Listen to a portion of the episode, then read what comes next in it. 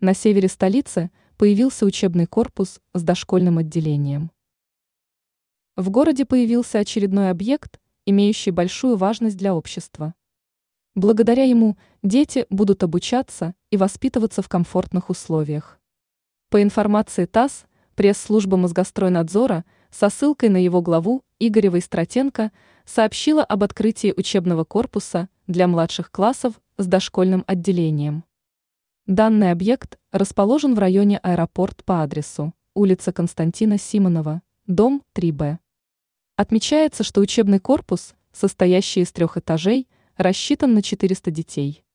Его площадь – 6,8 тысячи квадратных метров. По словам Выстратенко, разрешение на введение здания в использование уже получено. Известно также, что новая школа включает в себя библиотеку, музыкальные и физкультурные залы, комнату для проведения кружков. Кроме этого, там имеется раздевалка, спальня, место для принятия пищи. Известно также, что специалисты благоустроили территорию вокруг здания. Теперь там имеются площадки для занятия спортом, навес с пандусом. Помимо этого, там выполнены мероприятия по озеленению территории.